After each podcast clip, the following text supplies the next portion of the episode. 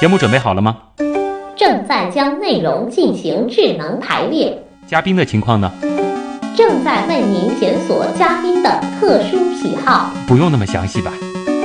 正在为您安装幽默插件，你这是在吐槽吗？正在为您更换全部文字素材，正在删除您的幽默基因，已将节目专业程度调低到百分之三十五。好了好了，马上开始节目吧。正在为您开启极客秀，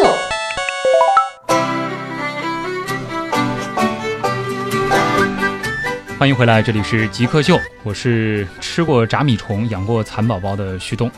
呃，大家好，我是养过虫、抓过虫、也吃过虫的黄建波。今天做客极客秀的是中国科学院上海昆虫博物馆的科普部主任黄建波啊。你的这个定位当中，你也是吃过虫的对，啊，抓过虫，这个其实我们前面也也聊到对了，对对，你吃过多少种虫？吃过大概十几种吧。十几种，对，呃，都是怎么吃的？呃，不是生 吃的，都是是处理过的，啊就是处理过说的做成菜这一类的，啊，好尤像其是云南、四川、贵州还有嗯，广东那边是比较多的。你们经常会去这些地方去？对我们经常会有这种采集任务的，会嗯哦到这附近去采集一些昆虫的。采集一般是这个活体还是这个标呃，一般是活体。是要把这个活体带回来？对对对，这个是用于就是科研科研用的。啊，所以在这个路上就一边抓虫一边吃虫。这个不是，一般呢，就是说我们去采的这个虫子呢，不是我们平时吃的，我们要去采的都是一些比较平时难以见到的一些东西。嗯，你像我们平时吃的都是一些常见的，比如说知了啊、蚕啊这些。啊，就知了蝉、对对对呃，那么多这个吃过的虫子里面，自己觉得哪个口味最好呃，可能就是夏天叫的这个蝉蝉，啊？，对，因为用个面粉和一下，然后用油炸过之后呢啊，它的味道跟那个虾差不多。啊，和虾差不多。，对对对，就是这个还有弹性，呃，有一点的，有兴趣的朋友可以尝试一下啊。对，因为他们是农家的做法。啊，农家做法。对，对。嗯，因为我们出去采集一般都是住在这个农家里面，因为嗯像我们去采的地方一般都是靠近保护区，这种基本上很少有这个宾馆或者怎么样的，嗯只有住一些农家。哎就有很多农家他也就是烧虫子吃的。对他们就说当地就有这个习俗，就是把这个虫子是当成普通的一种菜，所以也不会觉得这个特别对，也不会觉得怎么样。你你在人家家里吃这个农家菜，嗯有时候我们去吃的时候，人家不会告诉你这个是是什么，或者是哦，虫子吃怎么完样。了才知道是吃完了才知道，因为嗯以前我们去的时候，有一些是女同事一块儿的了嘛，嘛？可能你直接先告诉他，人家就不敢吃了。嗯，但是和上面粉之后，比如说这个蚕，和上面粉之嗯后，你看上去实际上跟虾差不多，你吃上去味道也差不多。如果不告诉你是蚕，你吃完了之后还是不知道是什么，活虫你还这个没这个 呃，没这个嗯没这个本勇事气去吃。对 但是其实从这个科学角度来说，如果说是在一个比较干净的环境当中养殖的，其实是可以吃的。嗯，实际上昆虫基本上大部分种类实际上都是可以吃的。嗯嗯，好像有一个说法说，这个从呃昆虫身上获取蛋白，可能是在未来人类发展的一个趋势嘛。对对对，有可能就是说以后昆虫会被当为这个食物的一种储备。啊，是是因为它的哪些特性呢呃，首先它就说数量很多，啊？繁殖很快，而且呢养殖各方面都非常的方便，嗯而且呢这个昆虫呢，就是说可能吃了对我们人体来说，要比吃其他的从健康的角度上来说可能更好。嗯，碳排放也低，然后健对健康。嗯，对。呃，自己从小就对虫子好奇嘛。比较好奇，因为从小接触比较多，因为我家里是农村的嘛，啊从小就说爸妈也种地的，嗯然后跟着去，有时候就是说你自己家的菜园，你要去抓抓虫，或者果树上有虫子，呃，不能光打农药的呀，很嗯多时候要靠人工去抓的，所以经常去抓抓，就对这个还是有一定兴趣的，所以见到虫子也不会排斥。对，不排斥的。呃，后来就是因为这个爱好，然后后面学了跟昆虫相关对，的专跟业。昆虫相关的一个专业，其实当时学的时候呢，想法很简单，嗯就说呢，呃，感觉这个很容易生虫子嘛，嗯当时想就是说学学这方面的，可能到时候在防治方面对家里可能会有一定的帮助，所以就去学了这个专业。哦，你等于说是这个农村的这个经历，然后你对觉得你所学是可以为家乡所对，回用以自自用的，啊？虽然就是说最终毕业之后没有用在这个房子上，就嗯用在科普上了，嗯但是其实上也也蛮不错。 嗯，那有有把你的这个知识回头就交给家人吗？ 呃，有的。上大学的时候回家，每年就是说看他们怎么样有虫子了，自己也会呃很高兴的跑去看看，然后怎么怎么怎么怎么 弄了。但是这个学了这个专业之后，对虫子的感情就不一样了。对，要稍微要比以前要更好一点。嗯，呃，好像你的这个专业就是把这个虫和植物绑定在一块儿的。对，因为虫子跟这个植物实际上不能严格的分开的。嗯呃，你提到虫子，肯定要提到它吃的，因为虫子吃的嘛，大部分实际上还是植物。植物呢，很多时候也要靠虫子帮助什么传粉啊这一类的。同时，就算是虫子去吃了植物，实际上对植物来说呢，呃，也有一定好处的，嗯，有一个词叫昆虫和植物是协同进化。协同进化对，它们是协同进化的，可以就说相互依存的。啊。那也就是说，就是植物它其实也是受到了这个昆虫的影响，对变成了对现在的样子。对对，昆对虫也是根据植物的改变，也对，自己在不断地他们改变啊都在进化，就是相互的利用对方对它的压迫，这样进化到就是说更适应这个环 境。就是你死我活，在这个对对，对争，斗当中，对，逐渐变成了现在。对对但反倒是其他的这个动物都没有对植物产生这么大的影响。，对，可能昆虫的影响对植物最大。所以说这个昆虫植物你们叫不分家。对，那其实我们在录这期访谈之前呢，我也是这个很有幸的参观了呃建波你工作的场所，然后我就对你的那个养虫室、呃、印象深刻。好像我我去了两个养虫室，一个养虫室里面养了无数的白蚁，对，而且是一窝一窝的，对是整个对对蚁巢一个蚁巢一个蚁巢的白蚁。对，然后另外一个呢，更加的重口味，是一屋子的蚊子，全部对装在了这个箱子里边儿。能给大家说说这个养这些东西是干嘛的吗？呃，是这样的。实际上，养这些昆虫都主要是用于做实验用的。白蚁的实验呢，主要是用于做那个电线电缆的测试，因为我们的电线电哦缆在这个上市之前是必须要做防白蚁测试的。嗯因为电线电缆很多是埋在地底下，或者是说呃在空中悬挂的，但是有些是靠近树木的。所以把样品拿来就让白蚁去吃它。对，让白蚁去吃，吃了之后呢，白蚁要死掉才行。如果不死掉的话，因为白蚁有一个习性，嗯如果你这个东西挡住它的道了，它会分泌乙酸，啊就帮你腐蚀掉的。哦如果它分泌乙酸去咬你这个东西的时候，它没死掉，那你这个电线电缆就惨了，哦它会把你这个外面的这层塑料全部给你咬光的，这样会造成短路的。所以有很多工业品，它的这个生产就是要考虑到这种对，昆要虫考虑的到习昆性虫的一些危害。危害对，啊，这是养白蚁的，这是，养白蚁的作用。嗯养蚊子呢，我们主要是做那个，就是说驱蚊产品嗯的一个测试，就是说，比如说我们的这个花露水，或者是蚊香，嗯或者是电电蚊香液这一类上市之前呢，都要有一个国家有一个标准的，嗯就是说低毒这个是肯定的嗯，然后呢，它的这个效果，比如说我们的驱蚊液嗯涂在手上。大概四个小时以上，这个才能算是 B 级，或者嗯是五个小时以上算 A 级。所就以是有说很多这个驱蚊产品的广告，就是拍说这个看到一个箱子里面，然后手伸进去，蚊子不咬，这真做这个实验。对，真做这个实验，而且是真人去做的。你是找志愿者还是你们自己上呢？呃？我们工作人员和志愿者都做了，你自己也做过，我自己也做，就把手涂把好手涂防上蚊液这之后个驱蚊液，啊然后放在蚊子堆里面，看它咬不咬。如果它咬了，就证明这个已经失效了，就是测算这个时间，呃当时那个感受是怎么样的？就第一次把这个手伸到这个蚊香里的时候呃，没什么感觉。啊，其实没什么感觉呃，对，因为毕竟我们一直接触这个东西，啊。所以呢，呃伸进去之后呢，也没什么感觉。它后面咬你了吗？呃，咬不到的，在它准备咬的时候呢，我们会把它吹掉的，哦，其实你们不会这个真的是让它呃，去不吸、不会真的。让它吸你的血，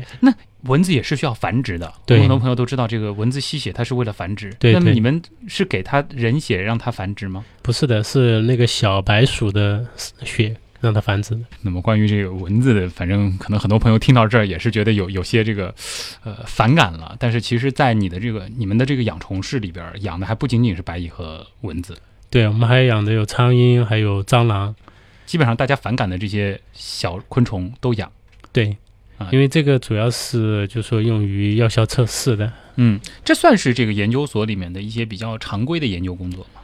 这个算我们博物馆里面的，就是说技术服务方面的，啊，这是昆虫博物对，馆昆虫博的物这馆个的技术对技术服务的服务的。啊。那除此之外，可能大部分作的为场馆还会养更多的东西。，对对对，但是作为场馆，我们养的主要是一些观赏性的一些昆虫，嗯，比如说什么蟋蟀啊、蝈蝈啊、竹节虫啊这一类，比如说小朋友比较喜欢的。你自己这个自己家里会养虫子吗？呃，自己家里我一般养一点鸣虫，就是夏天的蟋蟀、蝈蝈啊，到冬天会养一点小黄鹂这一类的。哦，这个倒是也是个好机会。我知道，其实我们的这个听众朋友当中也会有一些呃会想养虫子的，等对等会儿也对可以给大家教一些这种呃这个昆虫养殖的小技巧啊啊，。这个可以。好，呃，那我们极客秀访谈还在继续，接下来呢就进入问题来了，我们把时间交给网友，我们来。跟着网友的这些问题，也听听看黄建波老师的解答。我们继续走进昆虫世界。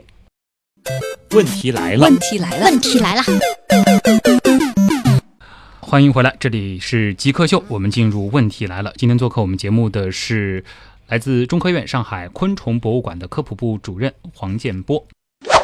第一个网友叫格格巫，他问了这样一个问题：说饲养昆虫是怎样的一种体验？ 这个问题的格式非常的知乎啊。那顺便通过这个问题给大家来讲讲，就是养昆虫的一些技巧吧。呃，是这样的，因为昆虫的种类呢太多，嗯我给大家讲一下，就是说我们可能常养的，还比较常见的一个鸣虫的一个饲养，嗯，比如说我们现在是夏天，我们可以养蝈蝈，嗯然后天气再凉一点，我们可以养蟋蟀，嗯，然后后面呢，我们还可以养这种小黄鹂，实际上它们的饲养呢，基本上是差不多的，这些鸣虫因为它都是一个目的，对，都是直翅目的，直翅目。对，我们先说蝈蝈啊，因为蝈蝈呢，它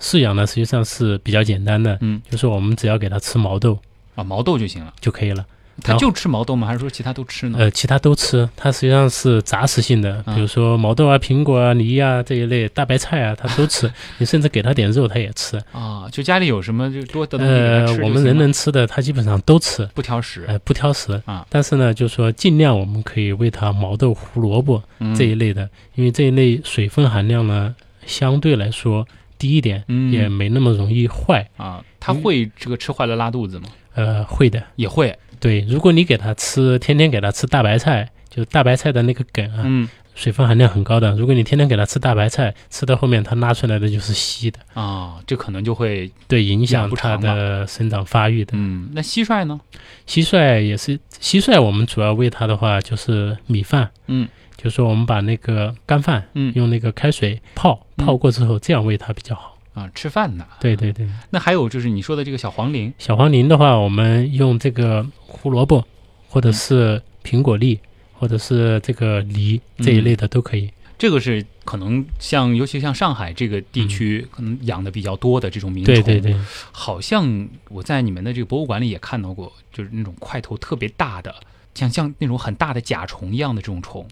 呃，这种虫呢，就说是甲虫类的，比如说这个独角仙，还有大角金龟嗯，这一类的。这一类呢，在我们上海也有小朋友喜欢养的，嗯，因为它变成成虫之后呢，因为它是鞘翅目的嘛，嗯身身体看上去很有力量的感很觉，结很实啊威武的，对、嗯小朋友比较喜欢，尤嗯其是在日本或者台湾，很多很多小朋友都养的，啊，他们基本上都养过。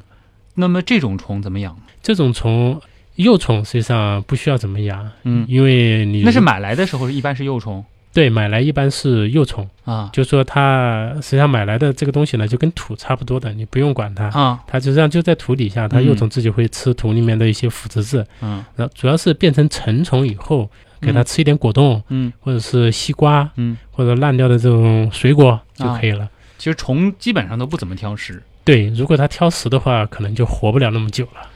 呃，说到这个，你刚刚说的这个金龟，对，呃，它的这个幼虫是不是还蛮重口味的、它的幼虫呢叫鳍槽。啊？小一点的可能还和谐一点，嗯你比如说这 个，如果那个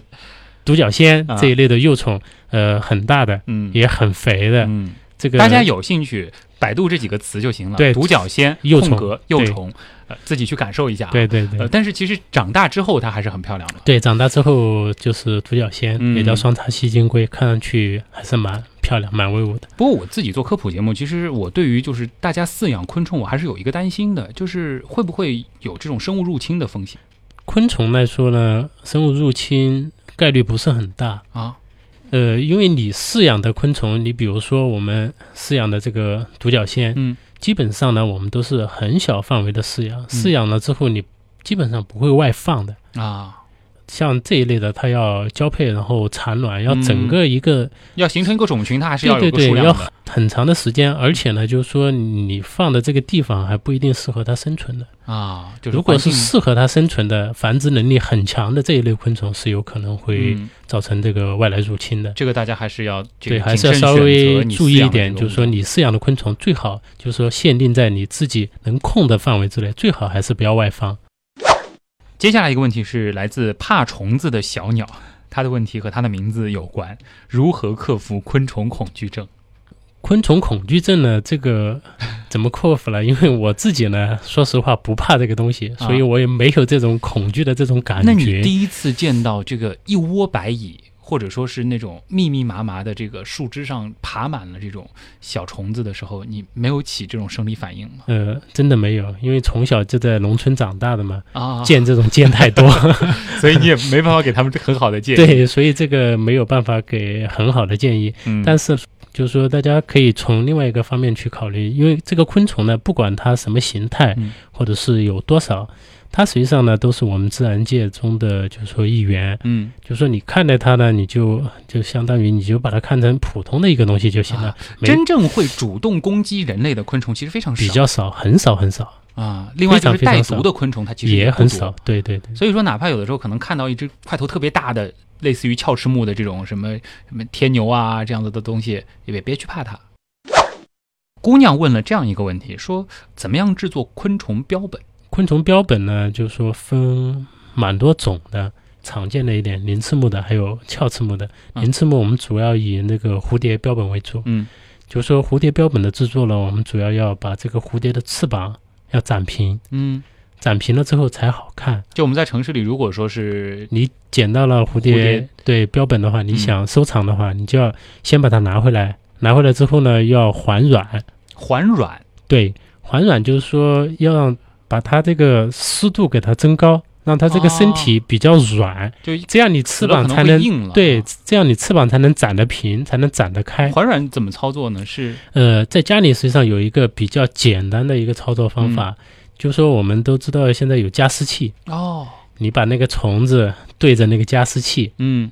多放一段时间，放个几分钟，然后身体就软了。嗯，但是呢，软了之后呢，就是说你做好了之后，就是说长长好之后要烘干的。啊，否则的话它会腐否烂。则很容易生霉和腐烂。嗯就是说，最好呢，你保存的时候再放一点樟脑丸这一类的，嗯，这个是鳞翅目的，就是对蝴蝶之类的。对对蝴蝶如之果类说要的。制作标本的对话，然那后像甲虫这样的呢？甲虫类的制作方法跟它差不多，嗯，因为甲虫呢主要就不是在展翅膀上，嗯，就是展它的那个脚，啊，对，要把它的脚展嗯好，就是说造型要把它摆好，这样整个一个甲虫才会好看。嗯，啊比，如说天牛这一类的，我们展的时候，它的触角一定要把它的形状摆好，这嗯样才会好看。就就它有的时候可能并不是一个比较好的一个对，形态并不是一个好的形你状。需要调整一下也。需要调的，啊就说调上去，你自己看上去有一定艺术的嗯这种感觉的会比较好。那这些标本就是储藏有没有一个条条件呢？呃，储藏的话，尽量就是说要干燥，啊，要防霉，还有防虫，嗯，基本上放那个樟脑丸就可以解决问题。就放樟脑丸就可以解决对了。但是就是说，你保存之前一定要烘干。你一定要烘干，这对烘干对有什么技巧吗？烘干在家里实际上也蛮简单的，嗯就是说找一个箱子，找一个六十瓦的灯泡，这不是那种六十瓦的节能灯，啊是以前那种钨丝的发白热炽的灯，嗯对，白炽灯，用这种灯烘个一两天，基本上就可以了。洞洞墙他问了一个脑洞很大的问题，说昆虫会思考吗？这个问题呢，昆虫应该是不会思考的。如果它会思考的话，可能现在在地球 上的就不是我们人类了，就是昆虫了就是虫子了。对啊，那可能一个虫子它意识不到它自己是虫子。对，它就是说，昆虫大部分呢，它们行事都是靠一种本能，嗯在行驶，不管他们是取食啊，或者是就是说辨别方向啊，或者是怎么样，或者是就是说繁衍后代，这都是靠一种生存的一种本能，并不是说他会思考。暮云春树，哇，这个问题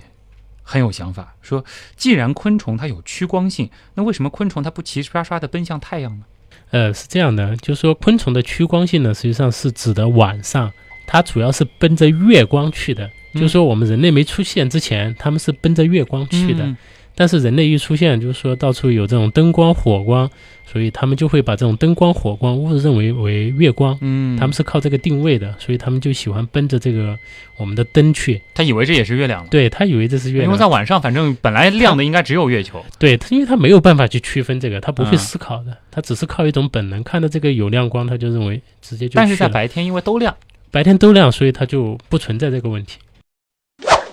哎，千古留名问的这个问题，其实我也很好奇啊。他说，昆虫是如何进行体液循环的？昆虫有血吗？啊，踩死昆虫为什么没有看到它们流血呢？呃，实际上昆虫呢，它这个严格来说体内不算血，应该算体液，体液，对它是没有血红细胞哎的它。是没有的。它整个这个身体里面包的都是这种体液，嗯，有这个循环的这个过程吗？它有一个循环系统的，啊但是它这种循环系统很简单，跟我们、嗯、人类这种没法比的。嗯所以它是是没有这种血管之对对类对，的它是没有东西血的管这类的，啊，它只是体液包包裹的一些就是说器官。一分钟二，他说有没有那种特别奇怪的或者说变异的昆虫？这个你不知道你自己见过的这个最奇特的昆虫是什么样的？想跟大家分享一下。最奇特的昆虫可能要算那鬼竹节虫这一类的，鬼竹节虫对，它的名字就叫鬼竹节虫是。带了一个“鬼”字，对，因为它这个身体长得身上有点像树枝，但是嗯比树枝要粗，就比较短的。嗯然后身上呢有很多很多的刺，嗯，看上去就是说你一碰它就感觉会被扎的这种感觉。就看上去是有点就是怪吓人的，对，看上去就你就不想去弄它。但是昆虫的确是这个伪装高手，对对还有也是吓人的高手。对，因为在这昆虫馆里，其实也能够看到很多这个呃，像蝴蝶这长得像个猫头鹰似的对对啊，长两个眼睛的，对，它这个呢就是说主要是吓它的天敌鸟，嗯因为鸟看到猫头鹰是害怕的，嗯，所以呢，他以为是猫头鹰，因为他不会思考， 看到那两个眼睛就以为是猫头鹰，所以立马就会跑了。接下来这个问题来自、呃、秀色可餐啊，他说、呃昆虫为什么可以不受引力限制攀爬垂直的墙面呢？呃，是这样的，实际上所有的你要攀爬这个墙面，肯定是会受引力的这个限制的。嗯比如说我们看到的一些昆虫在墙上爬，一方面可能是由于它的，比如说我们的蝈蝈，嗯，大家比较熟的，它的那个脚掌上实际上像有吸盘一样的东西，哦所以你去看它在玻璃上照样的可以爬的。嗯，其实是这个吸盘，对这个对，是用吸真空的盘原理了。对对。那么这个还有这其他的这个爬法吗？呃，其他的爬法可能都跟这个是类似的，啊、就是说它有一些昆虫的这个脚，嗯就是足上啊，嗯有很多的这种细小的这种连毛。嗯，它爬的时候呢，我们认为这个很光滑的其实墙面，放大来看还是对有于它来说的话，就相当于我们自己抓的这啊个、我抓们的攀岩的时候上这个面的攀一岩个是有凸点一嘛小凸的，这个可以供它抓的。嗯，这个问题来自《出国十年》，说一些电影里人类和昆虫的战役，觉得人类好渺小。那么昆虫真的有可能灭掉人类吗？这个呢，我们现在也说不清楚，嗯对我们将来说是到底是好还是坏。现在好就好在，就是说昆虫它没有自主思考的能力，嗯就是说对我们人类的威胁呢，基本上在我们可控的范围之内。就像我们前段时间看的那个《侏罗纪世界》，嗯，如果这个昆虫某一天，就是说我们人类对它改造改造， 改的它有意思了。呃，弄了个暴虐蟑螂，对，弄了个爆裂蟑螂或者爆裂什么白蚁啊、啊蚂蚁这一类， 我们如果再想控制它们，可能基本上就不可能了，嗯因为它们的这个繁殖能力、种群数量都不是我们人类能对付得了的。 对，所以说这个其实很多这个科幻的电影也好，这个游戏题材也好，也会去想，呃，像是这种社会性质的这种昆虫，如果说它的这个以后或者是丰后具备了一定的这种思考能力的话，对，这这是是非常很恐恐怖怖的。对，那今天节目其实也已经接近尾声了，我也是希望就是把时间能够呃交给黄建波。黄建波其实平时的工作有很多这个科普的这个成分在，呃，今天借这个平台有没有一些就是想对公众做的一些提醒？呃，是这样的，在野外呢，我们看到如果奇形怪状的你没有见过的昆虫呢，最好不要直接用手去抓。因为昆虫呢，有一些呢还是会有一定的毒性，嗯，或者是说带有一些细菌啊，或者是病毒之类对的。虽然是比较少，但是呢，如果你不认识的话，有可能会有，因为现在我们发现的昆虫种类呢有一百多万种啊多一点，但实际它的种类可能会到达一千万种。哇，所以还有很多我们是没有去认识，嗯或者是去发现，或者是去研究它的。嗯，有可能你在野外发现的就是一个新的物 种，啊，然后你不小心把它弄死了，怕就怕就是说这个新的物种可能会携带一些因为我们之前对我并们不不利对它的，不了对解对对，我们对它不了解，啊，这是你给大家的提醒。对对对就。你不确定的情况下，不确定的情况别下，去捕捉最好不要去捕捉。它啊。另外一方面，可能就是说，其实有一些昆虫它非常的珍贵就是说，实际上在昆虫里面呢，列为保护动物的也就那几种，比如说金斑喙，还有阿波罗绢蝶、中华虎凤蝶，还有嗯三维，还有这个长臂金龟这一类的。嗯实际上，大家在野外其实很少机会会碰得到它。嗯。那如果说碰到的话，也就让它在野外待着吧。对，尽量就让它在野外待着。就算你抓到一个你不认识的昆虫的话，你可以就是说找相关的人士问一下。啊，有的时候或者说你捡到一个这种对特别对对奇怪的昆虫特的别这奇个怪的，尸体，你认为奇怪的，嗯可以就是说找相关的人士看一下，嗯是不是一个新种啊，或者怎么样？很多城市也有昆虫博物馆，给到这个相关的工作人员。对，给到相关的工作人员或者是一些园林绿化，因嗯为园林绿化局他们这些也跟昆虫打交道比较多，或者是农科院这一类嗯的，就是说农业类的，他们实际上对昆虫都有一定的了解。嗯，好，那今天呢也非常感谢来自中国科学院上海昆虫博物馆的科普部主任黄建波参与到我们的极客秀，谢谢你把很多跟昆虫有关的，以及很多跟研究昆虫的人有关的故事告诉了大家，谢谢你。那以上就是本周的极客秀，我是旭东，我们下周再见了。啊，再见。